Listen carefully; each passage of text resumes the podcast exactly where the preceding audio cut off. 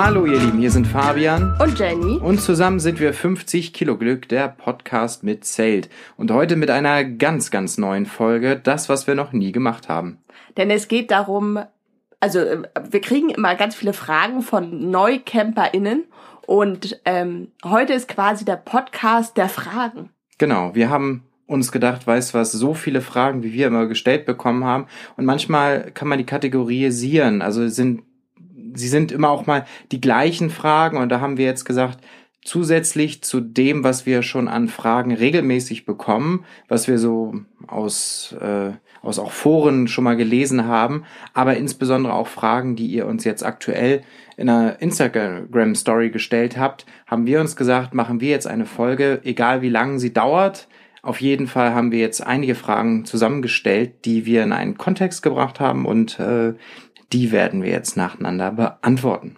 Und vielleicht merkt man das heute ein bisschen, aber wir mussten uns ein paar Notizen machen. Deswegen müssen wir vielleicht das eine oder andere mal auf den Zettel gucken, weil wir konnten uns nicht alle Fragen merken. Ja, genau. Das, das ist natürlich, liegt in der Natur der Sache, gerade wenn es dann auch thematisch äh, sich teilweise sehr voneinander unterscheidet, die Fragen. Aber ich glaube, wir kriegen das hin. Wenn ihr Spaß an solchen Folgen habt, könnt ihr gerne mal äh, uns schreiben oder kommentieren. Äh, wenn euch das gefällt, dann äh, machen wir sowas gerne mal wieder. Aber ja, diese Fragen sind definitiv auch nicht nur für EinsteigerInnen, sondern halt auch für, für Leute, die erfahrener sind. Ähm, die Fragen sind ein bisschen zeltlastiger, aber es sind auch allgemeine Fragen dabei. Ich würde sagen, machen wir, fangen wir einfach mal an, oder? Genau ich würde die erste Frage vorlesen und ähm, du kannst ja mal sagen, was dir dazu einfällt. Also ja. die erste Frage ist, was wir sehr, sehr oft gefragt bekommen und ehrlicherweise gut, äh, bei uns ist die Antwort schon in einigen Punkten klar, aber wo kann man am besten Zeltsachen oder Campingsachen kaufen? Also ich finde, und ich glaube, Fabian stimmt mir dazu, dass es sehr wichtig ist, bei einem Händler des Vertrauens einzukaufen, der einen auch gut berät und auch mal sagt, nee, kauf dir das nicht, das ist wirklich Schwachsinn. Und ge genau sowas möchte ich dann auch hören, um da weiß ich auch, da dem kann ich vertrauen und er will mir nicht alles anschnacken, was er loswerden möchte, sondern er denkt auch ein bisschen für mich mit. Und das hat man an bei großen Unternehmen halt nicht so. Da ist es halt alles anonym, da, da kann man sich nicht so richtig beraten lassen. Und das, das für ein Mitdenken halt ist ja nicht mal, weil man nicht äh, selber denkt, sondern tatsächlich auch, äh, weil die Erfahrung ganz oft nicht so ist. Wir hatten letztens ähm, ein, eine Idee, die wir unseren Zelthändler des Vertrauens, da komme ich dann gleich gerne auch nochmal dazu, gefragt haben und da war die Antwort so, nee, lasst das einfach sein. Das macht für euch in dem Fall keinen Sinn.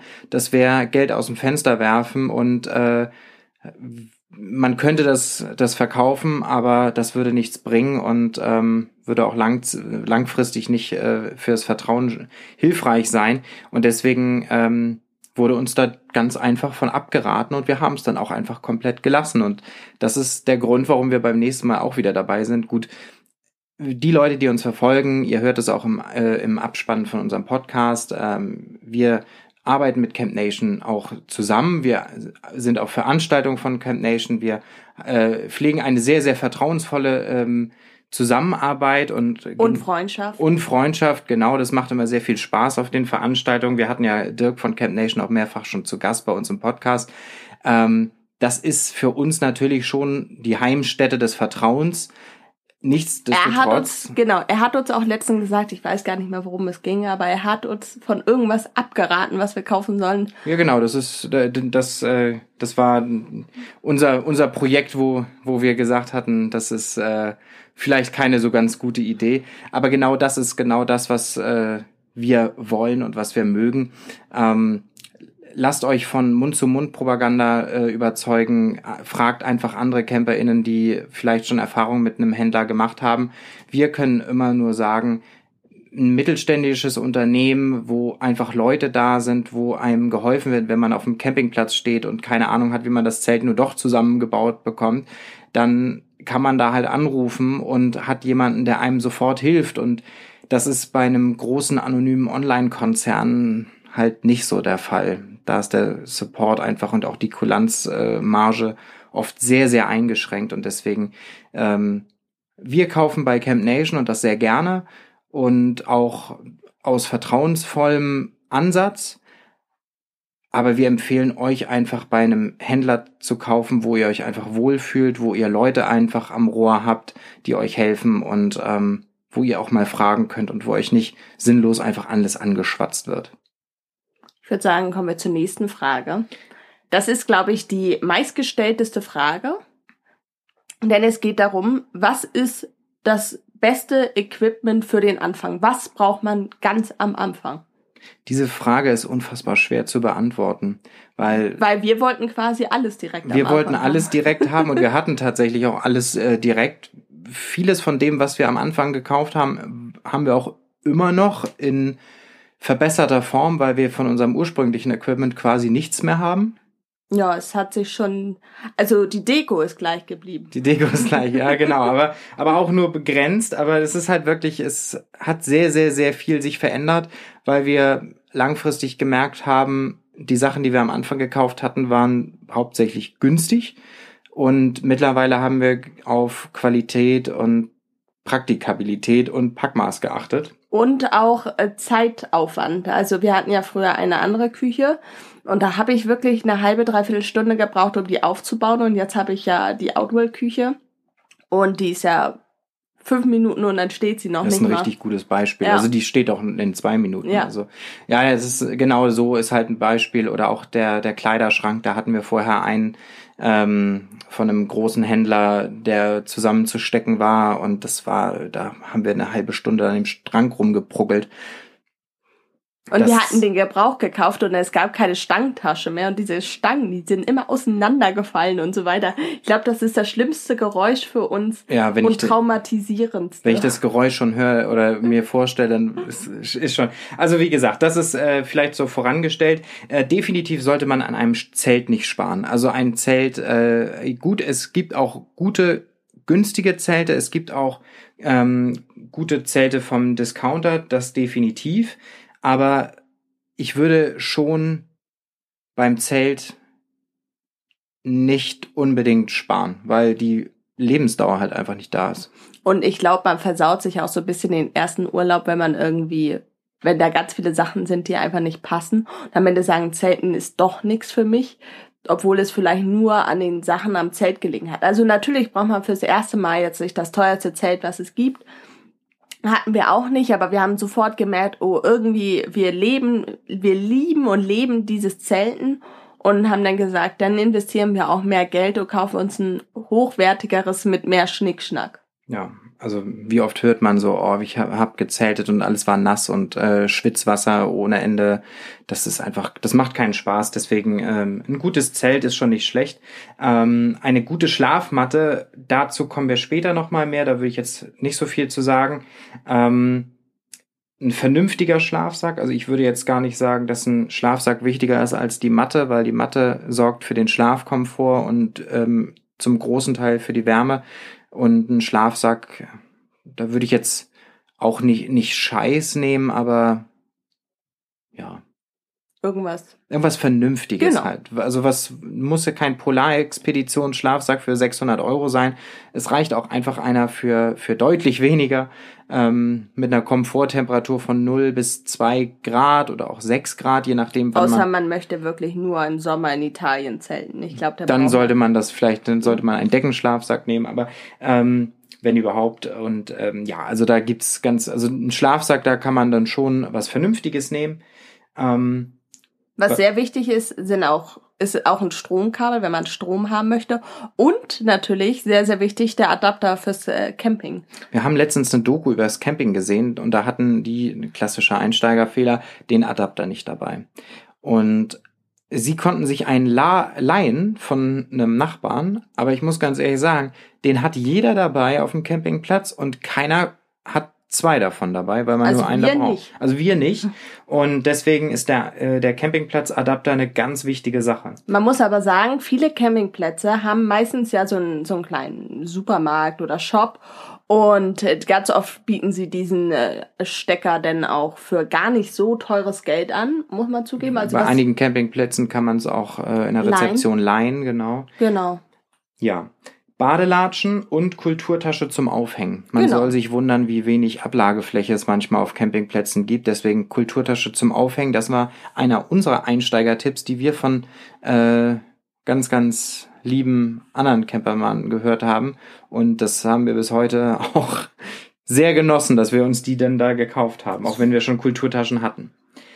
Nächste Frage, das perfekte Einsteigerzelt und ähm, Luftzelt für Einsteiger, ja oder nein? Ganz, ganz schwierige Frage wieder mal. Kann, muss aber nicht sein. Also, wir haben auch nicht mit dem Luftzelt angefangen. Hätten wir aber gerne getan. Ja, also, äh, wir hatten ein bisschen Angst vor dem Luftzelt, müssen wir zugeben. Aber irgendwie, Die Angst vom Luftzelt äh, verweise ich sehr, sehr gerne auf die letzte Folge Luftzelt oder Gestänge. Das, äh, da werden wir mit ganz, äh, haben wir mit ganz, ganz vielen Gerüchten aufgeräumt zum Thema Luftzelt und die haben uns auch selber schon ja beeinflusst. Aber es kommt mit dem Einsteigerzelt immer darauf an, was man mit dem Zelt machen will. Also grundsätzlich sollte man einfach wissen, die Personenzahl, die man hat, gerne plus zwei. Also wenn ich, äh, wenn ich jetzt ein Fünf-Personen-Zelt sehe, das, und das gefällt mir, dann sollte das für drei Leute reichen. genau. Also, äh, man muss ja sagen, die Zelte werden ja in Schlafplätzen gemessen. Und manchmal besteht dann das ganze Zelt nur aus Schlafplätzen und dann können da irgendwie sieben Leute drin schlafen, aber mehr ist da dann auch kein Platz mehr im Zelt.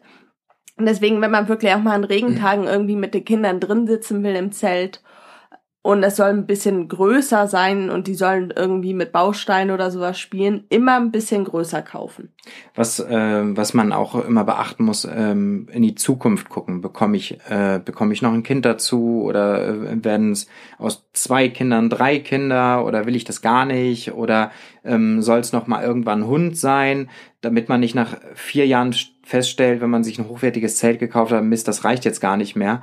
Ähm, also die Zukunft einfach noch mal mit drüber nachdenken, dann das hilft oft sehr. Ähm, welche Arten von Camping man betreibt. Ob man jetzt eher wandern gehen möchte mit einem Kleinzelt, dann ist zum Beispiel ein, ein Luftzelt völliger Quatsch. Dann geht's halt nur noch um Gewicht. Genau, und, und natürlich Packmaß, aber ich glaube, das betrifft irgendwie alle Camper. Gewicht und Packmaß. Ja, also wenn, wenn ich auf Wandertour gehe oder, oder ähm, mit dem Kanu, dann muss es halt ein leichtes Zelt sein und da empfiehlt sich dann fast eher ein Nylonzelt mit ganz, ganz leicht Gewicht, was dann für einen Trekkingbereich ist. Und wenn man, wenn ich aber mit einer vierköpfigen Familie unterwegs sein will und zwei Wochen mich an die Adria stellen will, dann, dann ist es halt das Luftzelt aus einem Baumwollmischgewebe definitiv die beste Variante. Also guckt euch an, was ihr wollt und ähm, und das gilt auch für will ich, wenn ich jetzt einen Wohnwagen habe, will ich ein Vorzelt haben, reicht mir eine Markise oder habe ich einen Wohnwagen und stelle mir da ein Tarp davor oder ein Pavillon oder will ich mal ganz anders und nehme ein Dachzelt. Also äh, das, es gibt ganz, ganz verschiedene Formen oder Faltkarawane. Es gibt so viele Möglichkeiten und ähm, das einfach mal überlegen, was will ich eigentlich und ähm, was man eben auch sagen kann, ist, Luftzelt lohnt sich definitiv bei Kindern immer, weil man mit den, weil man das Zelt einfach alleine aufbauen kann und die und Kinder. schnell. Genau. Wie gesagt, alles in der letzten Folge. Ähm, es ist zwar auch teurer, aber auch da gibt's günstigere Varianten, zum Beispiel von Tambu Outdoors. Das ist äh, eine relativ neue Zeltmarke, ähm, von der wir auch das Dachzelt haben. Und die haben zum Beispiel äh, ein sehr günstiges Luftzelt mit einer extrem hohen Qualität, wie ich finde. Und ähm, das haben wir auf dem Basecamp äh, in Heimbach gesehen. Und äh, das ist das Tambu Husier. Das, Aus, äh, wenn die aus Baumwollmischgewebe sind, sind die auch mit, also alle sind mit recyceltem Plastik, genau. muss man ja sagen. Das ist halt auch umwelttechnisch ein ganz toller Aspekt. Also wenn ihr euch für ein Luftzelt interessiert, was dann und ihr nicht so ein hohes Budget habt, guckt gerne mal bei Tambu vorbei. Es lohnt sich auf jeden Fall. Ja, nächste Frage. Welches Material sollen wir nehmen? Polyester, Baumwollmischgewebe. Es ist natürlich, hat alles seine Vor- und Nachteile. Polyester ist wesentlich leichter und trocknet auch schneller. Da hat man aber manchmal das Problem, dass man dieses Schwitzwasser hat an, an feuchten Tagen. Dann sammelt sich halt im Zelt oben an der Decke so Tropfen. Und viele denken dann, ihr Zelt ist undicht, das sollte man vielleicht mal kurz aufklären. Das ist aber nur Schwitzwasser. Dadurch, dass es draußen meistens kühler ist und die Luftfeuchtigkeit sehr hoch ist und innen drin wärmer, sammelt sich halt das Wasser an der Zeltdecke. Ähm, Baumwollmischgewebe hat natürlich ein wirklich unfassbar tolles Klima, ist natürlich schwerer und trocknet auch, äh, braucht halt länger zum Trocknen. Und natürlich gibt es dann fürs Trekking dann auch immer noch dieses Nylongewebe und so weiter. Es, ja. es, kommt halt auch wieder drauf an, welche Arten vom Camping man haben möchte, wie viel Platz man hat. Man muss wissen, Baumwollmischgewebe ist meistens teurer als Polyester. Ungefähr ein Drittel teurer. Genau, es hält natürlich auch länger. Deutlich länger, ja. Also es hat alles seine Vor- und Nachteile und man muss immer gucken. Äh, Baumwollmischgewebe ist sehr viel besser in heißen Gefilden, weil es ähm, die Sonne einfach besser absorbiert und äh, für ein besseres Raumklima im Zelt gibt. Aber dafür ist es auch eben auch größer und ähm, platzintensiver. Also es hat alles seine Vor- und Nachteile und ähm, ja, also wir sind definitiv Baumwoll-Mischgewebe-Fans. Ja. Das kann man, glaube ich, nicht anders sagen. Das tut mir immer so ein bisschen ums Rosedale leid. Unser, unser zweites Zelt, ähm, das kleine Familienzelt aus Polyester, das wir für äh, nassere Tage haben. Aber das ist trotzdem toll. Ist tolles also, Zelt, aber ähm, wir sind wir sind schon Fans von Baumwollmischgewehr, das kann man glaube ich nicht anders sagen. Nächste Frage. Müssen wir einen Zeltteppich oder eine Unterlage dabei haben? Ich glaube, hier können wir uns sehr kurz fassen. Also es kommt natürlich wieder drauf an, habt ihr großes oder kleines Zelt, aber wir lieben Zeltteppiche. Es ist einfach wesentlich wärmer an den Füßen. Und wir lieben Unterlagen. Genau, also wir haben in unserem Rock Lake tatsächlich schon ein kleines Loch im Boden, aber ich glaube, das wäre wesentlich größer. Wer hätten wir nicht die Unterlage unter unserem Zelt? Oder wir hätten zehn Löcher. Oder so, man weiß es nicht. Also es ist einfach so, man kann sich den Boden nicht immer äh, am Reißbrett so aussuchen und manchmal gibt es eben Bodenwellen und Steine erkennt man halt am besten, wenn man irgendwie drauf tritt und das Zelt schon steht. Also es lohnt sich immer eine Unterlage zu nehmen und es lohnt sich immer ein Zeltteppich, die Unterlage für Steine, Stöckchen, die man übersehen hat beim Aufbauen oder die sich entwickelt haben, weil da einfach Gewicht draufgekommen ist und ein Zeltteppich ist halt gegen Abrieb vom Zeltboden bei Stühlen oder so. Also da kann man einfach definitiv sagen, Mensch, macht das einfach. Genau. Und es gibt immer, also bei Camp Nation zum Beispiel ähm, werden auch immer Bundlepreise so äh, gemacht. Also du kannst, du kannst das Zelt kaufen und kriegst dann automatisch dann ähm, zu einem sehr stark vergünstigten Preis dann die Unterlage und äh, den Zeltteppich gleich mit dabei, damit du, weil gerade bei den Zeltteppichen ist es oft so, dass die weil die eben so konfektioniert sind, dass sie ähm, in gewissen Stückzahlen nur produziert werden, in entsprechenden Zelten, dass sie dann irgendwann vergriffen sind schnell und äh, man dann einfach keinen passenden Zeltteppich mehr hat. Das ist dann immer ärgerlich und deswegen bietet sich sowas an und das kann man dann immer ganz gut nutzen. Jetzt kommt eine sehr interessante Frage, weil für uns war die Antwort relativ einfach. Es geht darum, was ist, wenn das Zelt geliefert worden ist? Was macht ihr dann? Und für uns stand immer fest, sobald wir ein neues Zelt haben, müssen wir es äh, am liebsten sofort aufbauen. Und wir haben uns vorab auch schon immer YouTube-Videos angeschaut, um zu gucken, wie baut man das auf, wie packt man das wieder zusammen, damit man nicht am Ende auf dem Campingplatz steht oder wie vor lauter Verzweiflung irgendwie im Kreis rennt. Und wenn ihr Bock drauf habt, baut das Zelt einfach zwei, dreimal einfach im Garten oder irgendwie im Park. Wir machen es immer im Park. Wir sind immer eine Attraktion. Wir sind immer eine Attraktion. Und die erste Frage, die irgendwie, nachdem wir das Zelt ausgepackt haben, kommt, ist immer, gibt's, gibt's hier ein Festival? aber, oder, oder ist hier eine Veranstaltung? Aber da, nein. Da, das war sehr witzig mit dem Tipi-Zelt, als das ankam. Das war ja im Winter.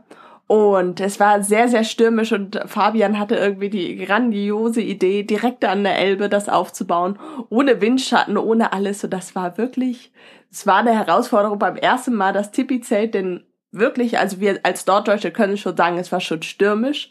Ähm, das war schon eine Herausforderung. Und dann kamen die aber alle an und meinten, oh, gibt's hier ein Festival? Weil und man muss aber wirklich sagen, man hat bei solchen widrigen Aufbauten im, im geschützten, im abgesicherten Modus, wie früher beim Computer, ähm, ist es wirklich so, du lernst unfassbar viel, das Zelt Ja. aufzubauen. Ja. Und ich habe sowas einfach lieber dann irgendwie im Park, wo ich, wenn es mir reicht, einfach einpacken kann und gehen.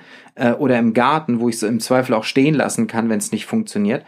Und am nächsten Tag nochmal machen kann. Also das übt unglaublich und ich empfehle jedem, das einfach mal ein, zweimal auf und abzubauen, bevor man auf den Campingplatz fährt. Das erspart einem ganz, ganz viel Ärger und Fragezeichen. Jetzt kommen wir zu den Tipps für die Schlafmatten. Ich glaube, das ist dein Thema. Du hast dich damit ganz viel beschäftigt. Ja, das ist richtig. Ja, Schlafmatten empfehlen wir einfach ab so sieben Zentimeter dicken Schaumstoffmatten. Ja, Manchmal gehen auch fünf Zentimeter, aber das wird dann schon, kann dann schon ein bisschen härter werden. Also wenn man es härter am Schlafen mag, dann geht das. Aber so bei sieben Zentimeter kann man schon, das ist schon okay. Ja, am liebsten selbst aufblasend. Da kann man dann meistens mit dem Ventil noch so den Härtegrad sich zusammen machen und die sind erstaunlich bequem und haben und äh, also wirklich nicht dran sparen. Das ist, wenn ihr daran spart, äh, dann das ist immer das Schlechteste, was man machen kann. Ähm, denn eine es gibt nichts Schlimmeres, als wenn man keinen Bock hat auf, auf die Nacht beim Camping. Wenn wenn es unbequem ist oder kalt oder so. Deswegen immer einen hohen Isolationswert. Ähm, sehr immer wichtig. Der Isolationswert steht jetzt nicht überall mit drauf, aber man sieht so ungefähr bis welchen Temperaturbereichen die gut isolieren und das kann man sich dann so ein bisschen ableiten im Zweifel, wenn es nicht angegeben ist. Und wenn es angegeben ist, ist es halt schon gut. Also äh, da kann man wirklich wirklich sagen. Was keine so gute Idee ist, das, was, was wir am Anfang hatten, Luftmatratzen oder Luftbetten, weil ähm, die Luft darin sich einfach wird kalt. Wenn man es nutzen sollte, ein Tipp von uns, nicht von unten isolieren oder wenn denn von beiden Seiten isolieren, von unten und von oben. Nämlich wenn ihr oben nicht isoliert, also direkt unter euch und nur auf der Luftmatratze liegt mit einem Bettlaken zum Beispiel, dann, äh, dann wird diese Luft, die in dem Luftbett ist, erkältet über Nacht und sorgt dafür, dass du dann auf einem kalten Boden also auf der kalten Matte liegst. Also immer von oben isolieren und wenn ihr wollt, natürlich auch von unten. Ich weiß nicht, ob das noch einen Effekt hat. Wir haben es nicht gemacht. Nee, wir haben immer direkt unter uns äh, isoliert und das hat dann okay funktioniert, aber es, wir haben den Unterschied zwischen Luftbett und unseren Outwell Dreamboats dramatisch gespürt. Wir wackeln jetzt nicht mehr. Wir wackeln nicht gegenseitig, mehr. wenn der eine sich bewegt. Und es ist einfach auch bedeutend weniger kalt. Ja. Und ich habe auch sogar im warmen Sommer damit gefroren und ähm, irgendwie ist das nicht Sinn der Sache gewesen. Deswegen ähm, guckt euch sowas an, selbst aufblasende Isolationsmatten. Ähm, wer wer es höher schlafen braucht, der kann sich da noch ein Feldbett drunter legen. Aber ähm, ja, wir haben da auch in unseren Schlaffolgen, insbesondere dem ähm, Update, auch einfach äh, viel zu gesagt. Guckt euch das sonst einfach nochmal gerne an. Jetzt kommen wir, glaube ich, mal zu den Sitzmöglichkeiten, weil das ist auch immer ein großes Thema bei uns gewesen. Bei uns ist das aber auch ein Thema gewesen, weil wir eben damit am Computer arbeiten wollen und gleichzeitig aber auch irgendwie in der Sonne liegen oder essen.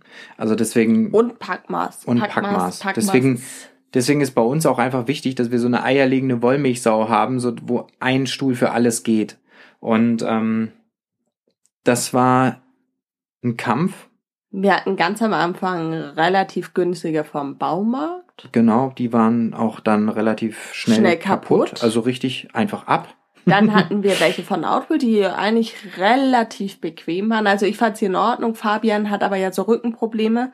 Für ihn waren sie so nicht ganz so in Ordnung, aber die hatten ein tolles Packmaß. Die waren, die, nee, die sind auch gut. Ähm, Also ich- die waren, bloß wenn man zwei Wochen ausschließlich Genau. auf diesen Stühlen sitzt, dann war das schon anstrengend. Und ähm, deswegen, kleiner Tipp von uns, einfach Probe sitzen. Also ein Stuhl individueller geht's einfach nicht. Gerade wenn, wenn du, wenn, wenn man irgendwie da Rückenprobleme hat oder da ein anderes Ding, dann einfach ausprobieren und einfach zum Händler gehen und sich beraten lassen. Da kommen das ist genau die gleiche Geschichte wie am Anfang, wie wir gesagt haben. Geht zu einem Händler, der euch ähm, berät anhand von Vertrauen und nicht von was kostet am meisten.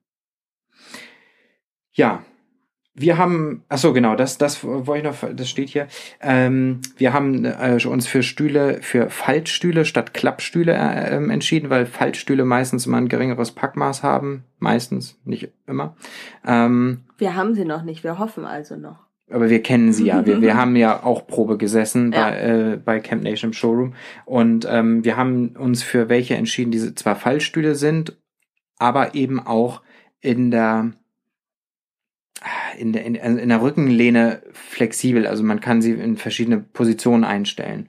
Das äh, macht sie ein bisschen teurer, aber ist für uns einfach optimal, weil man so am Tisch arbeiten kann, weil man am Tisch essen kann und man sich aber auch einfach zurücklehnen kann und als Liege benutzen, besonders noch, wenn man noch die Beinauflage damit zu hat. Also ähm, da ich jetzt schon weiß, dass wieder Fragen kommen werden, das sind die Outwell Yellowstone Lake ähm, und ähm, der Trinity Lake und ähm, ja, das könnt ihr euch sonst auch nochmal in den Shownotes angucken. Dann kommt ganz oft die Frage, ob mit was wir kochen, ob mit Gas oder Elektronik. Und wir hatten ganz am Anfang so eine alte Kochplatte von meinem Opa. Die hatten wir früher im Schrebergarten. Und ähm, die war halt wirklich schon sehr alt. Und wir wissen auch nicht, äh, doch, die Wattzahl wussten wir, aber es war schon manchmal auf Plätzen relativ knapp. Und dann konnten wir dann immer nur eine Platte andrehen zum Beispiel, weil die äh, eine zu hohe Wattzahl hatte. Und viele Plätze haben nur wenig Ampere und das ist halt dann immer blöd, wenn man irgendwie Nudeln mit Soße kochen will und immer nur eine Platte anmachen kann. Also in Dänemark ist es zum Beispiel so, da sind viele Plätze auf 10 Ampere abgesichert. In Deutschland ähm, ist es oft 16 Ampere, aber auch sehr oft 10 oder nur 6 Ampere. Ähm, und du musst dann irgendwie gegen eine Strompauschale von irgendwie drei, vier Euro am Tag äh, dann noch auf 16 Ampere upgraden quasi. Und ähm, das ist schon ob man das braucht. Also wir, wir wollten das nicht. Wir wollten uns da nicht von abhängig machen. Wir können mit unserer geringen Stromleistung von Kühlbox und äh, so gut leben und ähm, schaffen auch ganz solide die 6 Ampere. Und ähm, wir haben für unsere kurzen Aufenthalten meistens eine kleine Gaskartusche dabei, allerdings Schraubkartuschen, weil wir die, die Stechkartuschen kann man nicht einfach wieder abmachen. So, weil die müssen leer sein und dann, da muss man die einfach dann, das ist für uns Gasverschwendung und so. Aber der, genau, die Frage war halt auch noch, ähm, wenn wir, weil wir ja mit Gas kochen, ob wir eine Gasflasche oder eine Gaskartusche benutzen. Also das ist so oder so, je nachdem, wie wir auch platztechnisch unterwegs sind. Ähm, wenn wir das Dachzelt äh, mit auf Tour nehmen, dann werden wir sicherlich mit einer Gaskartusche arbeiten und äh, bei einem großen Aufenthalt äh, von länger dann eben mit dem mit der Gasflasche. Genau. Und dann eine meiner Lieblingsfragen: Braucht man den Omnia? Und wenn ja, was kann man quasi damit machen? Und ich und welche, welche Basics brauchst du äh, dazu? Also ganz oft ist es ja so, dass man nur das Omnia-Set nicht so damit kann man ja schon was anfangen, aber geht halt geiler. Also kurz vorab, der Omnia ist quasi ein Backofen. Er funktioniert wie ein Unter- und Oberhitze-Backofen und den kann man einfach auf dem Herd stellen. Und äh, am besten finde ich, klappt er tatsächlich auf Gas, weil er dann auch am äh, präzisesten geht. Bei Strom braucht er halt mir halt einfach ein bisschen zu lange.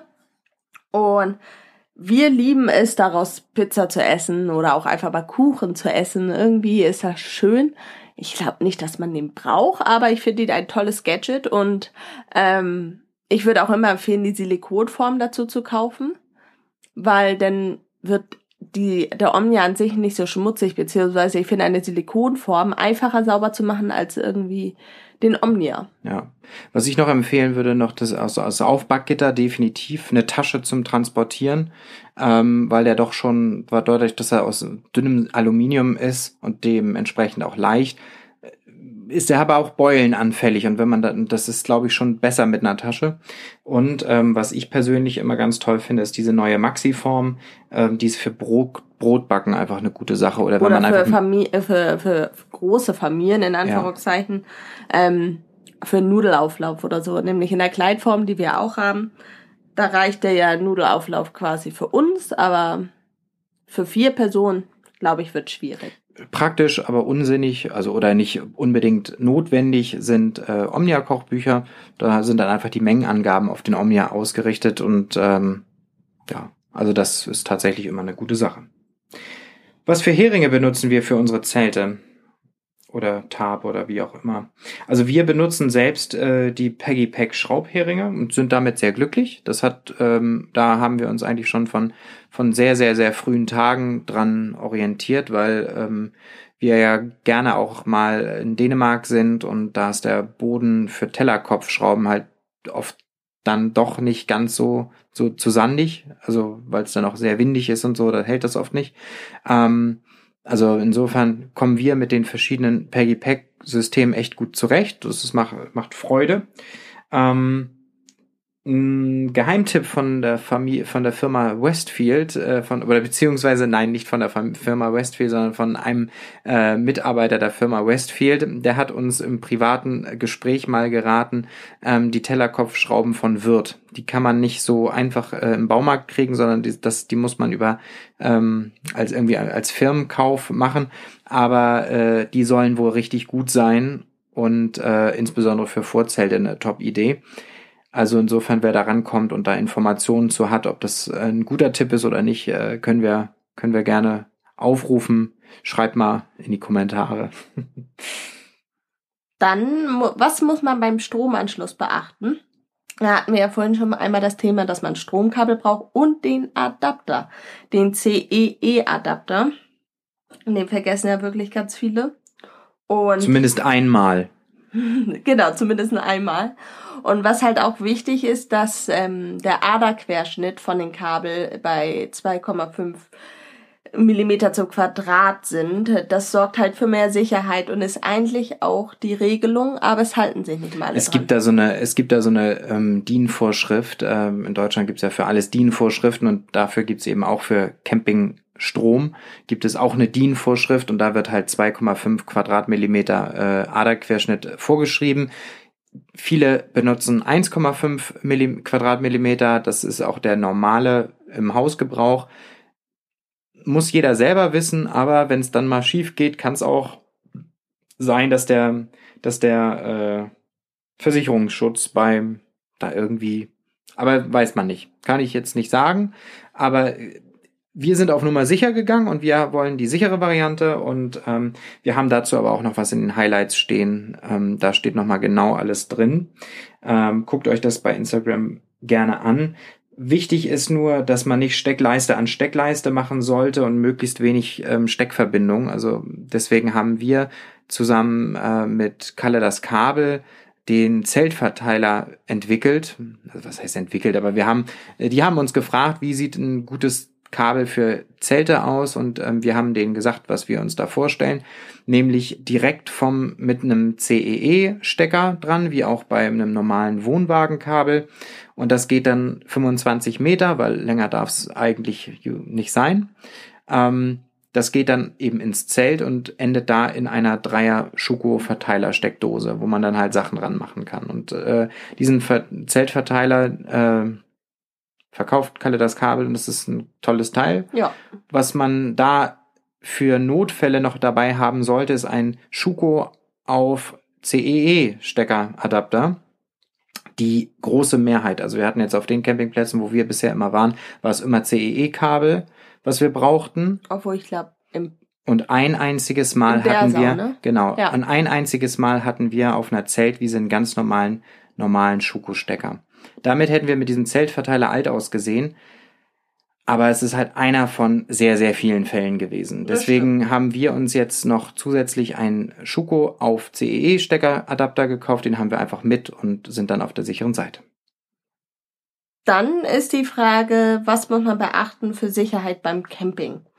Das ist eine sehr interessante Frage und ich konnte mir erst nichts drunter vorstellen. Aber was zum Beispiel sehr wichtig ist, dass man äh, lesen sollte, wie viel Ampere abgesichert ist. Dass man auch Badelatschen mit haben sollte, um nicht auszurutschen im Sanitärgebäude und auch nichts schmutzig macht, ist ja auch wichtig. Das, was wir gerade gesagt haben, die Stromvorschriften, zum Beispiel auch, dass wir, das hatte ich jetzt gerade noch nicht gesagt, ähm, auch wenn man mehrfach Steckdosen im Zelt benutzt, nehmt einfach nicht die normalen, die es für drei Euro irgendwie beim Discounter gibt, sondern nehmt welche, die für einen dauerhaften Gebrauch draußen gedacht sind oder zumindest für einen Außengebrauch erlaubt. Denn ähm, im Zelt oder in einem Vorzelt ist, schwitzt es halt und äh, es gibt immer eine höhere Luftfeuchtigkeit als im Raum in einem ganz normalen Wohnhaus und deswegen ist das einfach sicherer. Genauso wie Stirnlampe oder Taschenlampe, sowas sollte einfach auch dazugehören. Genau, wir, auf der Zeltwiese in Dersau am Plöner See gab es, ich glaube, keine Beleuchtung. Und ich es musste, war stockfinster. Genau, und ich musste mitten in der Nacht Pipi machen. Und da war ich froh, dass wir so eine, wir haben so eine Mini-Taschenlampe, die wirklich sehr effektiv ist. Die haben wir am Schlüsselbund hängen. Und den haben wir immer parat liegen und dann konnte ich die immer nehmen. Und das war wirklich sehr gut. Wirklich. Auch den Autoschlüssel oder die äh, Schlüsselbund immer gerne beieinander haben. Also ich habe den sogar im, äh, im Schlafsack dabei. Ähm, damit einfach da nichts geklaut wird. Das passiert in der Regel nicht, aber ähm, das ist für mich so mein Sicherheitsgefühl. Ähm, ja, mit Feuerschalen aufpassen. Die Campingplatzordnung zu lesen macht auch oft Sinn, gerade was Feuer anbetrifft oder offen oder Grillen oder so. Ähm, denn in der Lüneburger Heide, wo wir ja schon auch oft waren, da ist es halt ganz oft so, wenn da Waldbrandgefahr ist, dann kannst du da selbst mit einer brennenden Zigarette, äh, gut, wir rauchen nicht, aber äh, mit einer brennenden Zigarette kann schon äh, echt was passieren. Und deswegen ähm, macht es schon Sinn, da einfach auf solche Sachen ähm, aufpassen. Und wenn man genervt ist, weil der Regen droht und man muss noch das Vorzelt oder das Zelt aufbauen, nicht übermütig werden und mit dem Hammer da rum Harakiri machen. Das hilft auch keinem, wenn man dann irgendwie. Das wäre halt so, das wäre meine eine, Art. Eine Beule hat, eine Beule hat, weil man übermütig wurde. Also Nicht- ruhig nicht- bleiben. Nicht ohne Grund habe ich gerade einen blauen Fleck auf der Lippe. beim, beim Camping funktioniert nie alles so, wie man sich das vorstellt. Also Nein. Wir hatten noch nicht einmal, dass alles einwandfrei am Schnürchen gepasst hat. Und man muss auch einfach zugeben, man giftet sich auch schon mal an. So, und deswegen einfach ruhig bleiben. Das ist, glaube ich, der, die, das ist das, was am meisten Sicherheit gibt. Ja, das ist eine Frage für dich. Wie kalt darf es nachts sein und was kann man tun gegen Kälte und wie wir heizen? Also das Kälteste waren minus zwei Grad, da waren wir Wintercampen. Also viel kälter wird's hier im Norden halt auch nicht. Und da hatten wir unser Zeltofen dabei. Allerdings haben wir den dann quasi ausgehen lassen Richtung Schlafenzeit und dann haben wir auch in der Kälte geschlafen. Da- Stichwort Sicherheit. Genau, ähm, und da hatten wir unseren Schlafsack, unsere Dreamboards und ein Tipp von einem, äh, von jemandem, der uns bei Instagram folgt, dass man so Inlets für den Schlafsack holen kann und die die Temperatur noch mal ein bisschen besser halten. Und das haben wir tatsächlich gemacht. Das hat auch sehr gut geholfen. Die heißen Mummy Liner. Genau, ich kam gerade nicht drauf. Ähm, viele benutzen den Heizlüfter. Das finden wir aber so ein bisschen, Es ist halt ein Zelt. das hält halt nicht so lange. Es ist halt einfach Wärme. ein Zelt. Also das merken wir selbst mit dem Zeltofen, dass die Wärme nicht so lange hält. genau. Aber Man kann ein, einen Heizlüfter gut verwenden, um mal Sachen trocken werden zu lassen. genau, oder, wenn hohe Luftfeuchtigkeit oder wenn man herrscht. morgens irgendwie um vier aufwacht, weil es dann doch kalt wird, dann kann man den anmachen, um nochmal ein bisschen zu unterstützen und nochmal irgendwie zwei Stunden rauszukriegen. Aber ähm, also wir würden auf gar keinen Fall auf die Idee kommen, also unabhängig davon, dass er auf einigen Campingplätzen auch verboten ist, wir würden auf gar keinen Fall auf die Idee kommen, äh, den durchlaufen zu lassen. Nein. Ja, Dann die Frage, ob wir auf Stellplätzen oder auf Zeltwiesen stehen. Wir standen jetzt schon auf beidem. deutlich häufiger auf Stellplätzen. Genau, weil unser Zelt, unser Rock Lake, in der Regel zu groß ist für Zeltwiesen. Auf Zeltwiesen dürfen meistens immer nur Zelte bis 20 Quadratmeter hin. Es kommt immer so ein bisschen auf den Campingplatz an, aber meistens ist es tatsächlich so. Und ähm, ja, wir sind damit äh, aber auch ganz glücklich, da wir einfach auf Stellplätzen uns irgendwie wohler fühlen. Andere Leute finden das ganz schrecklich, weil sie dann links und rechts Wohnwagen neben sich stehen haben. Aber das ist uns völlig egal, wer da neben uns steht, weil Camping ist Camping und alle Leute, die sich auf dem Campingplatz versammeln, sind für uns äh, gleich bedeutend und deswegen ähm, unproblematisch. Und ich muss zugeben, ich bin irgendwie ein Freund von Hecken. Ich weiß nicht warum, aber ich finde Hecken super. Eigentlich total, Ich finde Hecken auch ganz schön, aber eigentlich sind sie überhaupt nicht natürlich. Und ich liebe ja die Natur und ich liebe alles, was ein bisschen wild ist. Und ich finde so Wildgärten ganz toll mit Wildblumen. Und dann stehe ich aber irgendwie auf diese Ordnung von Hecken auf dem Campingplatz. wiederum andere finden, das erinnert an, an Friedhof. Äh, und ähm, ja, das stimmt auch ein bisschen. also ich finde tatsächlich äh, Hecken auch ganz gut. Ich habe da aber nicht so eine Obsession wie du. Aber ähm, sei es drum. Ich finde tatsächlich Zeltwiesen aus dem Grunde manchmal, es ist da sehr viel Trubel ganz oft. Also ähm, es kommt immer ein bisschen auf den Campingplatz drauf an und auf den Betreiber, aber oft ist echt auf Zeltwiesen viel Trubel. ja. Und ähm, ich glaube tatsächlich, dass das einfach eine Geschmackssache ist, wo man steht. Genau. Wichtig ist, man muss sich vorher in, informieren, was auf Zeltwiesen geboten ist, weil viele Zeltwiesen haben halt keinen Strom. So, das wäre für uns halt jetzt nicht so sinnvoll. Aber ähm, ja, Zeltwiesen sind sicherlich aber auch für Familien mit kleinen Kindern oder mit Kindern allgemein eine bessere Variante, weil die halt ähm, da eher Anschluss finden, weil auf einer Zeltwiese ist man natürlich nicht so getrennt mit Hecken und ähm, ja. Dann die große Frage, passe ich mit meinem großen Zelt auf einen Stellplatz oder gibt es Probleme? Manchmal gibt es ja nur Stellplätze, die 80 Quadratmeter groß sind und wenn das Auto plus großes Zelt mit Abspannseilen da stehen soll, könnte das schon knapp werden. Dementsprechend immer von uns der Tipp, vorher anrufen, die Maße durchgeben und nicht die Maße vom Zelt, sondern quasi die Maße mit Abspannseil. Also ich mache da immer sehr großzügig 50 Zentimeter oder ein Meter auf jeder Seite mit dazu, denn die Campingplätze rechnen ihrerseits nämlich die angegebenen Maße wieder runter und wenn ich ein Meter angebe und die rechnen es auf 50 Zentimeter äh, runter, dann ist das auf jeden Fall ein gutes Gleichgewicht. Und man muss sich immer fragen, was will ich eigentlich darauf stellen? Will ich dann Tarp haben oder ein Pavillon? Dann brauche ich auf jeden Fall ähm, größere Parzelle, als wenn ich da mit dem Dachzelt äh, einfach nur stehen will oder einen, einen kleinen, kleinen Eriba Touring und nur die Markise ausfahre, da brauche ich halt weniger Platz für.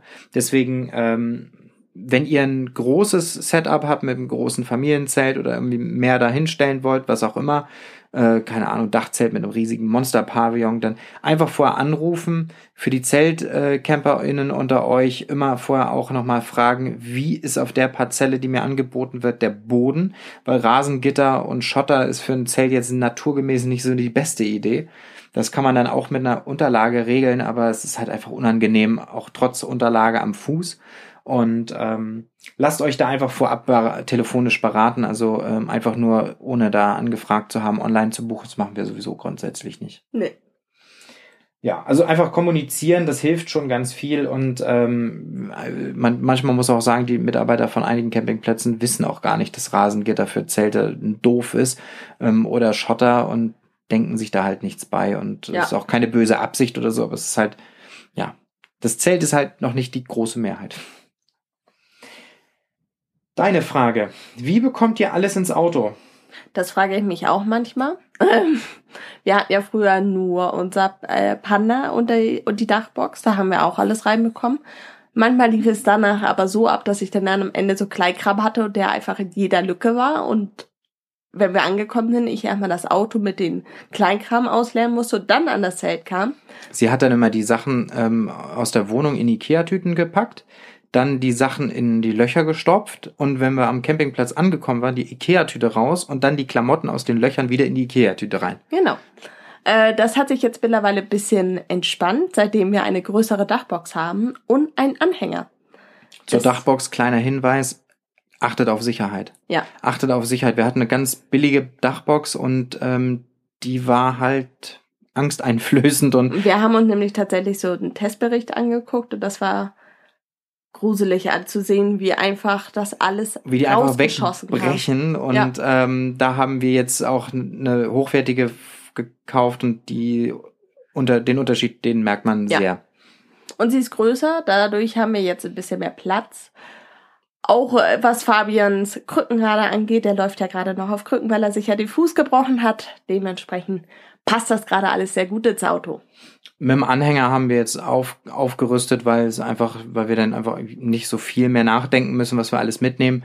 Und ähm, ja, da reicht uns aber auch ein ganz kleiner. Also selbst im Fiat Panda konnten wir alles mitnehmen, wenn man ein bisschen drauf geachtet hat, wie das Packmaß ist und nicht jeden Kram mitnimmt.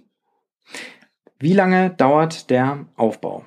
Also von unserem großen, von dem Rock Lake dauert der also wirklich maximal 15 Minuten. Eigentlich alle unsere Zelte brauchen ja. ungefähr 15 Minuten. Dann würde ich Und das Abspannen dauert halt immer. Genau, da kommt länger. dann immer noch eine halbe Stunde dazu ungefähr.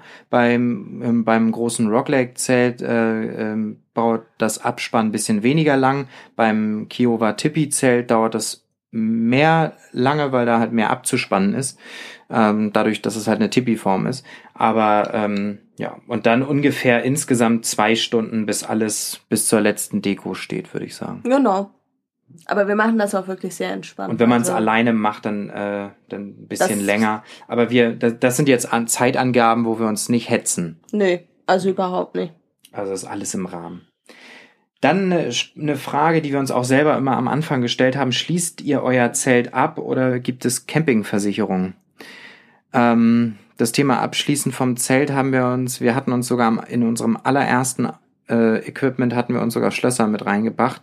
Ähm, bloß dann haben uns halt sehr, sehr erfahrene Camper gesagt, was soll das? Äh, es ist halt ein Zelt und ein Zelt ist halt aus Stoff und wenn man da rein will und man sieht, oh, das ist abgeschlossen, dann schneidet man das halt auf und geht da eben rein. Und es ruft dann die Leute eher noch davon auf, von hinten reinzugehen äh, und noch, noch die Schlafkabine mit kaputt zu machen. Ähm, dann sieht das auch keiner. Und vorne ist trotzdem fleißig abgesperrt. Also insofern, das macht keinen Sinn. Wir haben uns ganz im Gegenteil dazu entschieden, meistens, wenn das Wetter das zulässt und es nicht kalt ist, so doll kalt ist in der Nacht, dass wir sowieso alles bis auf die äh, Moskitonetze offen lassen. Ja.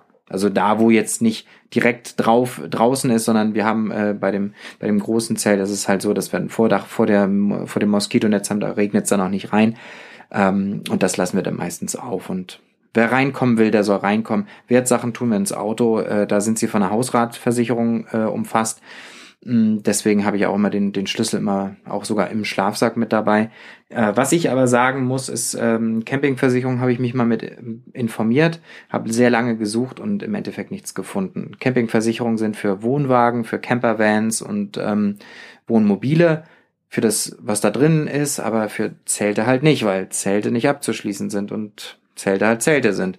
Deswegen gilt das meistens nicht. Versucht einfach zu gucken, ob eure Hausratsversicherung, wenn ihr eine habt, ähm, Wertsachen im Auto zur Zwischenlagerung äh, mitnehmt und dann könnt ihr eure Wertsachen über die Nacht oder wenn ihr länger weg seid oder auch über kurze Zeit weg seid, einfach im Auto lagern.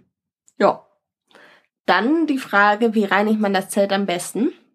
Das kommt ja auch ein bisschen drauf an, ob man jetzt den Innenraum oder das Außenzelt äh, putzen möchte.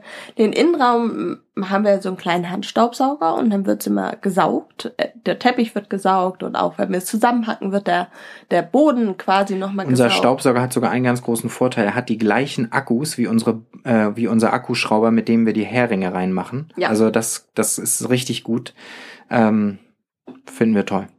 Das Zeltdach haben wir, wir haben so einen Schneebesen quasi fürs Auto, den benutzen wir fürs Zeltdach, weil der halt auch länger ist.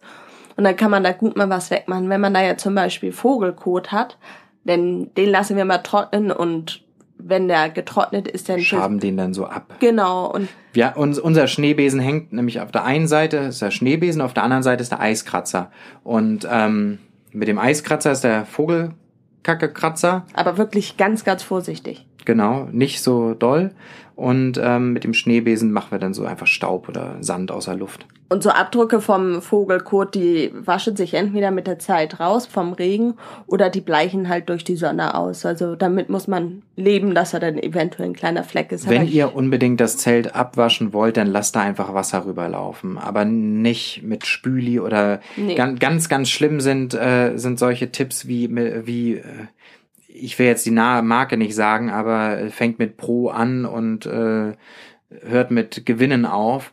Und äh, also da, da gibt's ganz, ganz gruselige Tipps äh, im Internet, äh, auch in Zelt- und Campinggruppen, ähm, die dann äh, ihre Zelt, ihre Zelte mit, mit diesen ja, mit diesen Spül- oder mit diesen Reinigungsmitteln malträtieren. Damit macht ihr euer Zelt effektiv kaputt. Ja. So, also das sind, das sind zwar für die Verkäufer nett gemeinte Tipps, aber für euer Zelt sicherlich die beste Variante, dass es kaputt geht oder undicht wird oder sonst wie was. Also insofern, das äh, würde ich einfach sagen. Einfach von alles vom Zelt weglassen, was, was nicht natürlichen Ursprungs ist und ähm, wir stören uns an den Flecken nicht, die gehen nämlich schnell genug wieder weg. Ja. Und wir, uns hat tatsächlich letztens noch eine Frage erreicht, wie wir die Zeltfenster dann mal putzen. Weil das habe ich letztes Jahr mal gemacht, weil die waren echt dreckig von Staub, Sand, alles was. Mehr Wasser in der Ja. Luft. Und dann, äh, wenn die Sonne da so drauf schien, da hat man schon so gedacht, oh, die sind schon ziemlich dreckig. Und dann habe ich halt wirklich so lauwarmes Wasser, es war wirklich warm ähm, und einfach so ein ganz wenig Spüling mit reingemacht und das hat prima funktioniert. Ja, das sollte man auch regelmäßig mal machen, damit es einfach, weil das ist ja dann doch diese Fensterfolie doch schon, nicht, dass die so blind werden oder so, ähm, durch feine Kratzer oder, oder wie auch immer. Ähm, ja, und was, was mein Tipp ist, äh, auf jeden Fall, wenn das, wenn ihr das Zelt trocken kriegen wollt, weil ihr es einpacken wollt und es ist noch Tau drauf oder, oder noch vom letzten Regen, ähm, nehmen wir immer ähm, große Badehandtücher. Quasi unsere Duschhandtücher, die wir eh mit haben. Und ähm, genau, und äh, streifen damit einfach das Zelt ab. Damit schafft man das einfach sehr viel schneller trocken und dann einfach zu Hause dann ab in die Waschmaschine mit den du Duschhandtüchern und dann und dann passt das. Also das ist, äh, damit kriegt man ein Zelt richtig schnell trocken und ähm, das schafft natürlich auch wieder, dass es dann sauberer wird. Ja. Ich glaube, wir haben alle Fragen. Nee, wir haben nee. eine Sache vergessen. Imprägnieren. Ach ja. Imprägnieren. Das ist bevor, das ist das aller, allerwichtigste. Malträtiert euer Zelt, gerade wenn ihr Baumwollmischgewebe habt, nicht mit Imprägnierspray lass das einfach sein. Wir haben uns da mit verschiedenen Leuten, auch von Zeltherstellern, schon drüber unterhalten. Es gibt Leute, die schwören da drauf, sie kaufen sich das, bauen das auf, testweise und kloppen da 20 Dosen Imprägnierspray vom Discounter drauf. Also gerade beim Baumwollmischgewebezelt, damit machst du halt die Atmungsaktivität kaputt und ähm, das ist halt sicherlich nicht die gesündeste Art, dein Zelt irgendwie ähm, zu imprägnieren. Es gibt da also lasst das einfach. Gerade bei hochwertigen Zelten, gerade bei Baumwoll-Mischgewebezelten, lasst das einfach sein. Das kann nach Jahren mal sein, dass man da was nachimprägnieren muss, aber dann auch nicht großflächig oder so. Ähm, also das, und das merkt man schon, wenn das dann einfach mal nach Jahren undicht sein sollte bei ähm, Polyesterzelten genau das Gleiche, denn die sind ja imprägniert bei Auslieferung und beschichtet und ähm, das spült sich halt echt langwierig ab. Ich weiß nicht, wie das bei günstigeren Zelten oder so ist, aber bei denen, die wir haben, ist die, brauchen wir nicht drüber nachdenken, das zu imprägnieren. Insofern, und dann würden wir es auch, wenn überhaupt, erst äh, nochmal bei der, beim Hersteller nachfragen und dann einen richtigen Zeltimprägnierspray. Das ist auch der Vorteil, wenn ihr wirklich einen Händler des Vertrauens habt, dem könnt ihr auch einfach mal solche Fragen stellen. Der gibt euch wirklich gute Tipps. Richtig. Ja, das waren jetzt die, der erste Stoß an Fragen, was wir so bekommen haben und was wir so zusammen kategorisiert haben. Ähm, hoffentlich konntet ihr mit diesen Antworten was anfangen. Wir hoffen. Und wenn ihr vielleicht irgendwas besser wisst, könnt ihr uns das ja auch schreiben. Richtig, genau. Kommentiert bei YouTube, äh, folgt uns, Glocke aktivieren und bewertet uns ganz gerne auf Apple Podcasts und Spotify. Wenn euch das gefällt, das hilft uns einfach, es klingt wie gesagt immer blöd, aber es hilft uns einfach dadurch, dass einfach mehr Leute auf uns aufmerksam werden und vielleicht auch die Lust am Zelten und am Camping allgemein bekommen. Das war jetzt eine sehr lange Folge, ich glaube sogar unsere längste Folge. Nee, ich glaube, wir haben irgendeine Gästefolge, die ist noch okay. länger. Aber auf jeden Fall war das der, eine sehr spannende Folge, wie ich und finde. Und eine sehr lange Folge mit uns beiden zusammen. Also heute haben wir euch die äh, Ohren abgekaut. Das stimmt. Hoffentlich habt ihr euch nicht gelangweilt und ihr konntet ein bisschen was mitnehmen äh, aus der Geschichte. Wenn ihr noch weitere Fragen habt, stellt uns die immer sehr gerne. Wenn ihr noch Wünsche habt für Podcast-Folgen, auch immer sehr, sehr gerne.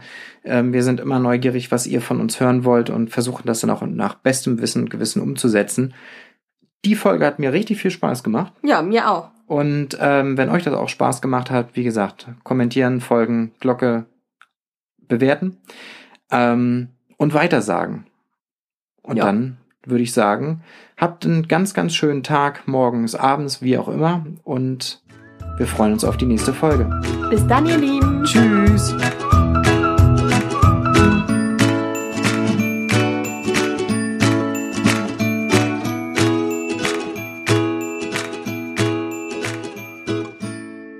Diese Folge wurde dir präsentiert von Camp Nation, dein Laden für deinen nächsten Trip.